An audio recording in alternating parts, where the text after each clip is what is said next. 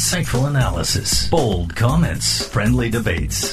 Find all that on Roundtable, an in depth discussion on hot topics in China, every day from 2 to 3 p.m., only on Easy FM.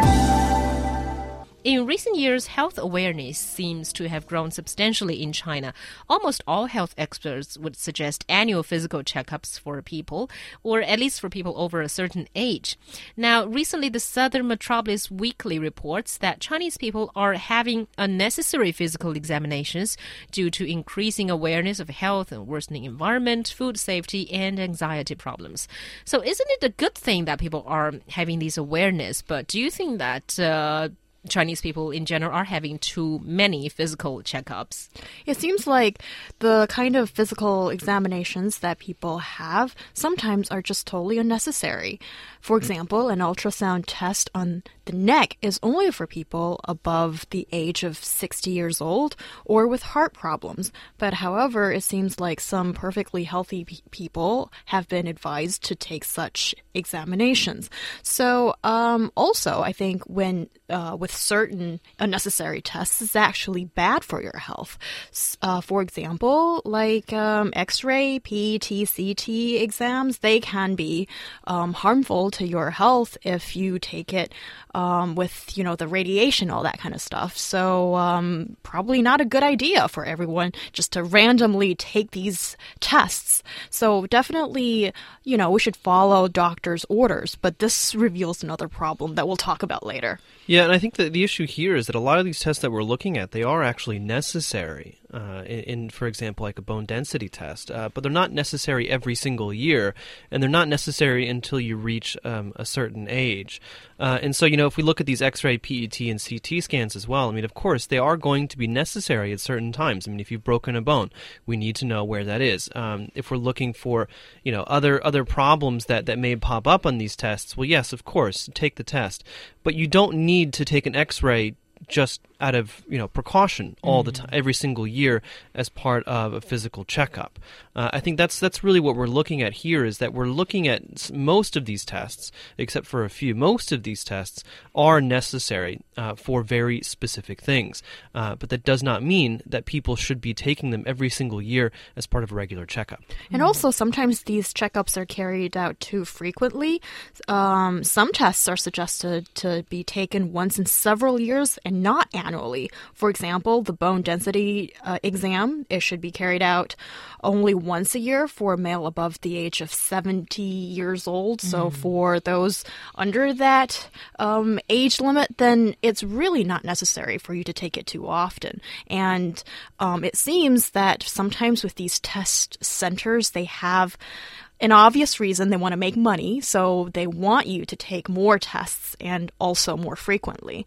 And another problem could be the very strange equipments that's been uh, put there for you, and there is one test machine called Full Body Thermal Scan that is claimed to be able to scan abnormal signal from human bodies. Mm. And actually, with um, you know, under instructions of some doctors and experts, they say that they seriously doubt that this mm. has anything to do with what it claims to do. Yeah. yeah, yeah, and especially with that with that piece of equipment, there's there's literally there's no scientific evidence to show that it it, it can actually detect anything. Right. I also remember that once I went through this test with a machine that can detect your BMI, your body mass index. I mean, it's perfect for someone who wants to lose weight or thinks they're too fat, but for ordinary people, you know, I, I don't think there's much value in knowing your BMI. Well, you know? BM, but you know, you don't you don't need a machine to calculate your BMI. Body mass index is literally just your height versus your weight. So, so I don't know what that machine is for because uh, basically we got our hands a little bit wet and held onto two handles, which no, oh, vibrated a little bit. No, that's that, that's that's different. That's that? that's actually that's probably looking at uh, actual liter- literally the the the the fat content of your body ah, okay. uh, because that's because I mean actually calculating fat versus BMI is, is a much more involved process. I see. So yeah. is that necessary for everybody then? You know, you know I, I was just wondering. No, I mean I think it's necessary for people who might who might have health problems, Right. who, who might be um, obese, and, and you know there are there are people like like me, for example, who are in fact quite skinny, but uh, but because we, we smoke and we drink and we don't get very much exercise, we can actually be at risk for quite a few health, um, lifestyle diseases, um, and, and a lot of that is going to have to do with uh, with fat percentage. Yeah, that's right. And, and that's uh, also we should I think we should talk about the root of this problem. And He Yang already mentioned it a little bit. You know, in China we used to say that uh, doctors tend to overprescribe. But do you think that these uh, health checkup centers they also tend to over check up on you? Well, sometimes I think they do. First of all, um, we can see that there's a lot of money involved and it's a growing uh, amount of wealth that it feels like these centers are just waiting to get their hands on. It is estimated that by 2020, China's physical exam market will surpass 300 billion yuan.